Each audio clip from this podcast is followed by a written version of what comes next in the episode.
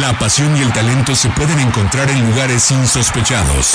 Ascenso MX, Liga Premier, Sub-20, Sub-17, TDP. Es momento de que las categorías inferiores salgan del anonimato. Aquí inicia Semillero MX, Fútbol sin reflectores. Comenzamos.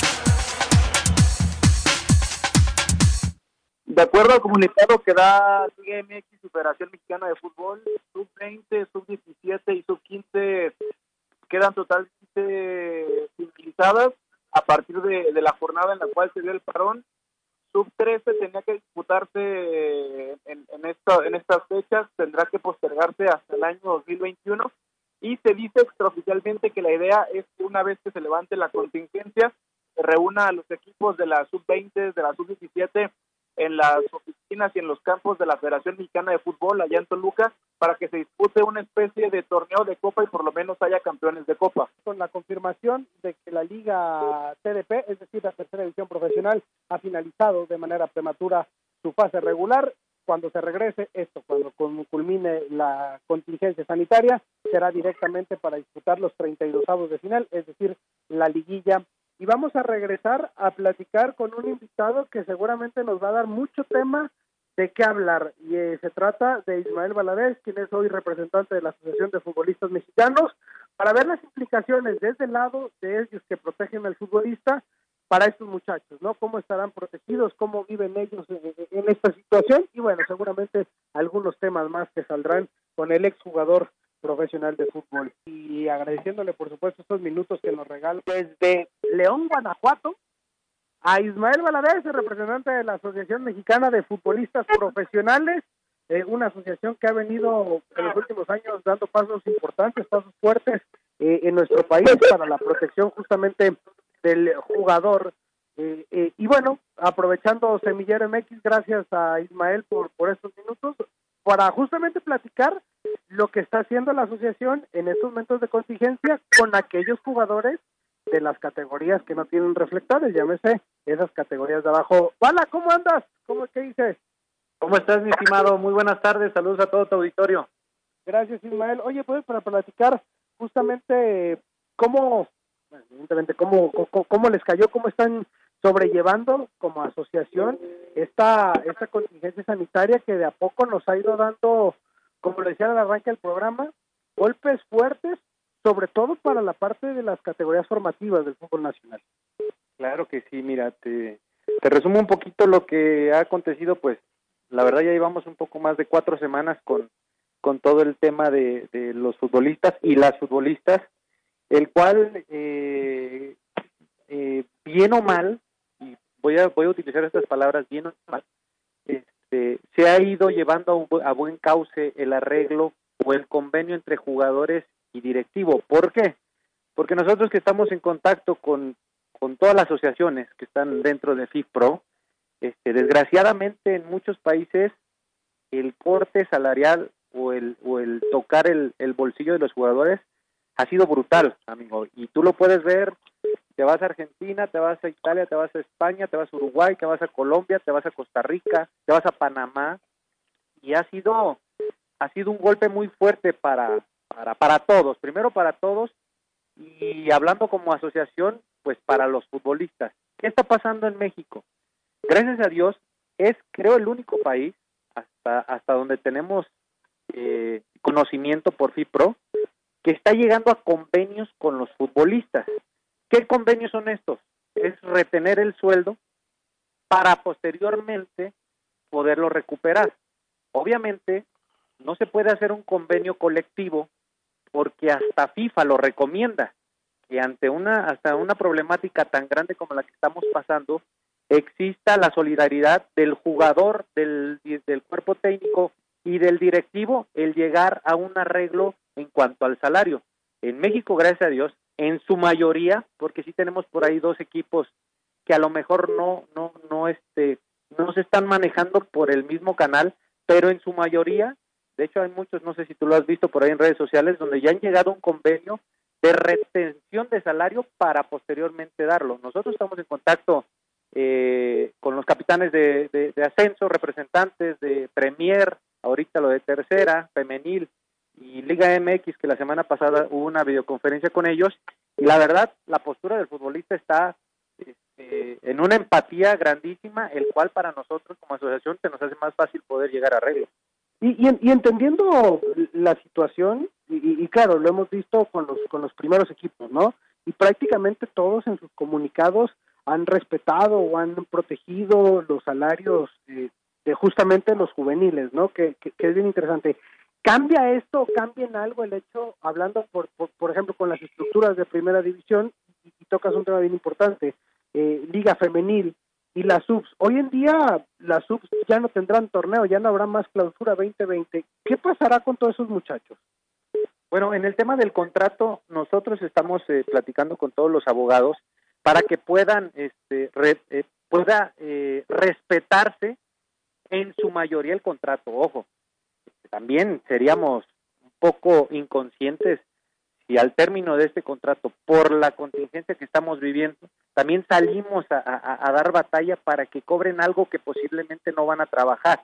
Por eso es, viene ahí la, viene ahí la empatía, viene ahí la solidaridad. Obviamente que todos lo estamos viviendo, ¿eh? Uno personalmente lo está viviendo, digo, si si tienes a lo mejor, vámonos un poquito fuera del fútbol, si tienes un negocio, una casa que rentas, de repente corrió una pinquilino y te dice, tengo la mitad. O sea, esa empatía, desgraciadamente, este, nos tiene que salir en este momento de contingencia. Entonces, todavía no se llega a, un convenio, ojo, que quede bien claro, todavía no se llega a la negociación con los directivos este, de estas ligas, pero vamos a estirar la liga hasta donde se pueda, porque obviamente tú sabes que es, pues, es una liga muy vulnerable las divisiones de abajo por los temas de los salarios, ¿no? El que digan, ah, es que es futbolista, no, no, no, no, es que en esas divisiones también hay muchos futbolistas o en su mayoría que viven al día. Entonces vamos a ver hasta dónde podemos estirar la liga, pero siempre y cuando que sepan que la asociación está en los mejores términos de poder llegar, llegar a una negociación.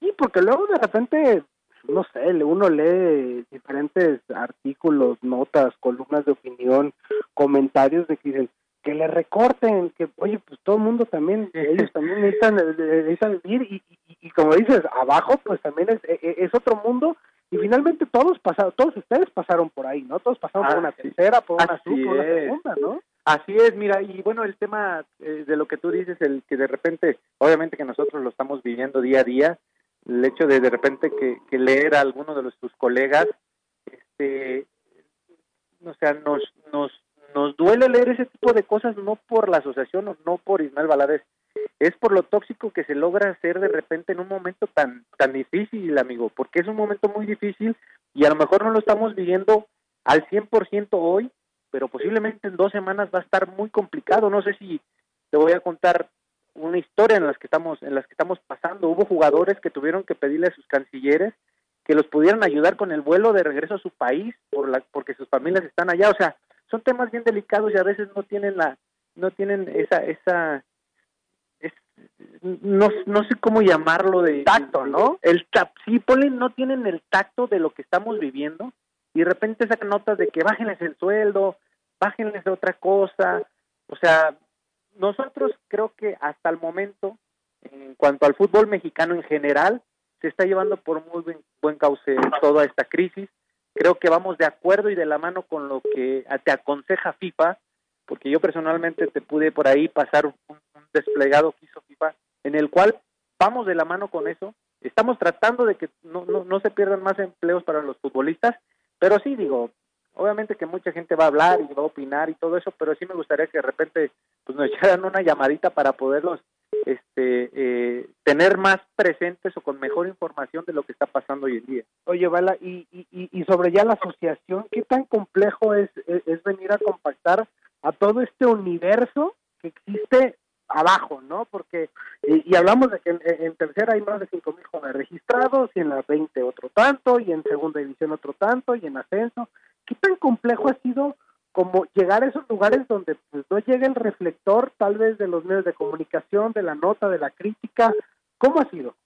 Sí, mira, para nosotros, nosotros tenemos muy claro el objetivo de la asociación este, desde que empezó este año, es ir directamente a las divisiones inferiores, porque si bien, mira, arriba, tú sabes que hubo un caso por ahí como lo que fue en Veracruz, ¿no? Que de repente no pagan y es todo un caso, o sea, la verdad el tema económico en el fútbol mexicano es muy vasto. Y tú lo vas a ver y no sé si por ahí te ha tocado leer algunas notas de lo que es la Federación Mexicana de Fútbol Global y lo que es la selección y con el solo con el solo escudo se protege este tipo de contingencias, o sea, pero sí abajo está muy golpeado. Entonces nosotros desde, desde que inició el año hemos estado enfocados en que, en que los jóvenes también tengan esa apertura, ojo, eh, porque no todos tienen la apertura a lo mejor de, de, que nosotros lleguemos y digamos, oye, no firmes dos contratos, este, si tienes algún problema, pues ven y acude con nosotros, este, para poderlos orientar de mejor manera, pero es muy vulnerable en la parte de abajo por la cantidad de equipos y jugadores que hay. Pero nosotros estamos enfocados para que podamos estirar la liga hasta donde se pueda ahorita y ya después ver qué sigue, mi estimado, porque me parece que va para largo esto.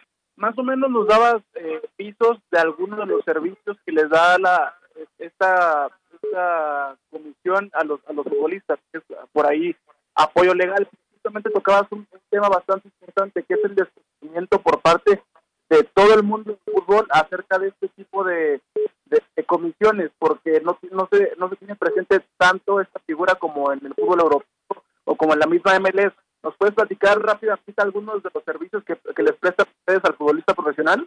Ah, bueno, mira, antes de que comentarte más o menos de los beneficios que, que, que, tiene la Asociación para el Futbolista, también déjame recalcar que en la misma misión de la asociación es poder cambiar esa cultura del futbolista, porque ojo, tú lo acabas de mencionar, en otros países las asociaciones son no solamente tienen una infraestructura muy poderosa, sino económicamente son muy vastos, obviamente, entonces eso hace que inmediatamente el futbolista recura, recurra al apoyo de, las asociaciones, ¿no?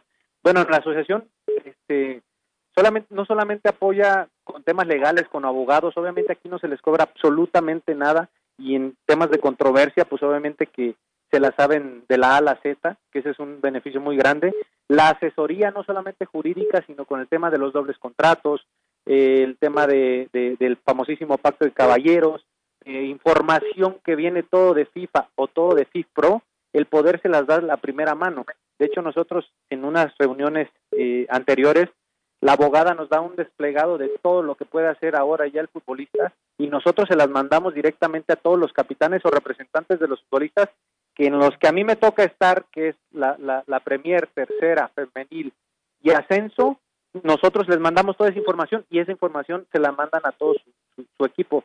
Este, ¿qué más? Bueno, de ahí ya quitando un poco con la, con la contingencia que estamos viviendo, bueno, pues también pueden estudiar, hay convenios con Cataluña, diferentes asociaciones, hay convenio con Johan Cruyff para que puedan seguir estudiando, hay convenios con universidades para que terminen su, su secundaria preparatoria, hay carreras, tenemos seis carreras en las cuales eh, casi todas están ligadas al, al fútbol, eh, tenemos un apoyo en cuanto a psicología para el tema del retiro, que para mí se me hace fundamental, porque mucha gente eh, no se ha dado cuenta de eso, que el futbolista cuando se retira no tiene nada que ver con el tema económico, ¿eh? porque posiblemente, y te lo voy a decir como experiencia que, que he tenido a muchos compañeros, se retiran con la vida asegurada en el tema económico, pero el tema emocional es, es brutal. Entonces, todos ese tipo de cosas la asociación las absorbe de manera de poderles ayudar, ¿no? Entonces, me parece que están dando pasos muy fuertes la asociación y bueno, si yo estoy ahí quiero poner mi granito de arena para que muchos futbolistas puedan batallar menos de lo que batallamos nosotros estando activos. Oye, Bala, una, una última rápida antes de irnos al corte comercial. ¿Cuál es el posicionamiento de la asociación de cara a que se pueda convertir al ascenso en la Liga de Desarrollo? Mm, la asociación no está de acuerdo y hasta el momento, hasta el día de hoy, en contacto con todos los representantes de ascenso, no quieren esa Liga de Desarrollo porque matarían en sí el crecimiento deportivo, no solamente para el ascenso, sino para el país, ¿no? En lo deportivo, porque acabarían con la esencia de. Entonces, hoy te puedo decir, hasta hoy, el futbolista, el representante de ascenso, no quiere esa liga y va a luchar y va a pelear hasta las últimas consecuencias para que siga habiendo ascenso y descenso. Sí, aparte es una bronca que, que tiene arrastrándose casi casi tres años con, con Mira, lo que pasa que si, si escarbamos un poquito ese tema, era el que traíamos hace algunas semanas antes que se viniera todo esto, este la, la, la federación o la liga en sí te pide ciertos eh, eh, trámites o cuaderno de cargos para poder ascender. Entonces, los cuales ese tipo de cargos hay muchos de primera división que no lo, no lo llenan. Entonces, ¿cómo le estás pidiendo y exigiendo a estos, a estos equipos si algunos de arriba no lo tienen? Una, esa es la primera prueba. La, segunda, eh, ellos dicen que la multipropiedad, por ser multipropiedad de algunos equipos, no pueden ascender. Óigame, es lo que nosotros le estamos diciendo. ¿Quién inventó la multipropiedad? ¿No? O sea, para empezar, no la inventó el futbolista como para que de repente le digas, no, ustedes no pueden ascender. O sea, ese es otro de los, de los temas que traemos eh, eh, en el cuaderno, bueno, en la mesa, en el cual seguimos insistiendo y se seguirá insistiendo en su momento, este, porque no, no, no, no está bien. Y aparte tienes una liga que se llama Ascenso MX y no puedes ascender. Entonces, yo creo que la misma la misma liga ha, ido horcando de a poco de a poco esta liga para cuidar sus intereses y si bien lo saben esta liga de desarrollo sale por cuidar los intereses de los que están peleando el descenso en primera división que es lo real que es la verdad y que por eso fue que se inventaron todo todo un, una liga de desarrollo para los jóvenes para y la realidad es que solamente es eso no el el punto, el ojo del huracán es cuidar sus intereses y bueno, pues si a la banda no le está pareciendo, los vamos a apoyar en todo lo que quieran. Y es además la punta del iceberg de una historia que bueno, ya seguramente en algún otro programa durante este tema, Bala, vamos a estar haciendo nuevamente contacto contigo para tocar de lleno todo este tema porque vale la pena un programa completo por, por, esta situación del fútbol mexicano porque sí, como él dices, es una punta del iceberg de todo lo que implicaría hacia abajo. Sí, claro, digo, nosotros, te digo, todos esos puntos son, son bastantes, por eso te decía si teníamos tiempo, pero sí son cosas muy, muy importantes que no solamente merman directamente a los jugadores, o sea, si se hace, vas a, vas, a, vas a acabar con la carrera de 240 jugadores, o sea, de un día para el otro, para empezar. Y luego toda esa historia tan, tan trillada de, de querer cuidar los intereses de algunos para perjudicarlos, o sea, de ahí partimos, ¿no? Pero bueno, esa es una historia aparte y cuando quieran, pues ya saben que estoy a, estoy a la orden. Te agradecemos mucho estos minutos, eh, Ismael Valadez, para, para Semillero MX. Un gusto saludarte y, a cuidarnos todos en casa. Un gustazo, abrazo y a cuidarse. Eh, vaya programa y, vaya tema el que también se queda ahí en el tintero y es que bueno finalmente el fútbol mexicano da para para mucho de esos temas gracias a Jonathan Durán y a Gerardo Bien por estar eh, con nosotros mi nombre es Arturo Benavides a nombre de todo el equipo que hace posible este programa que tenga un excelente miércoles nos escuchamos la próxima semana Adiós. Gracias por acompañarnos. La próxima semana regresamos para seguir conduciendo el balón por las canchas de las divisiones inferiores del fútbol mexicano, aquí en Semillero MX.